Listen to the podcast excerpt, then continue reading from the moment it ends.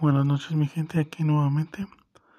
Hoy quiero tocar el tema de la salud. Insisto tanto en, en salud y educación. Salud porque porque es fácil agarrar un micrófono y decir que todo está bien, que la salud es gratuita. Es bonito decirlo, pero visiten las clínicas, los hospitales, no hay medicamentos, no hay insumos. Hay clínicas donde la gente tiene que salir a comprar una jeringa para que puedan inyectar a su familiar, a su paciente.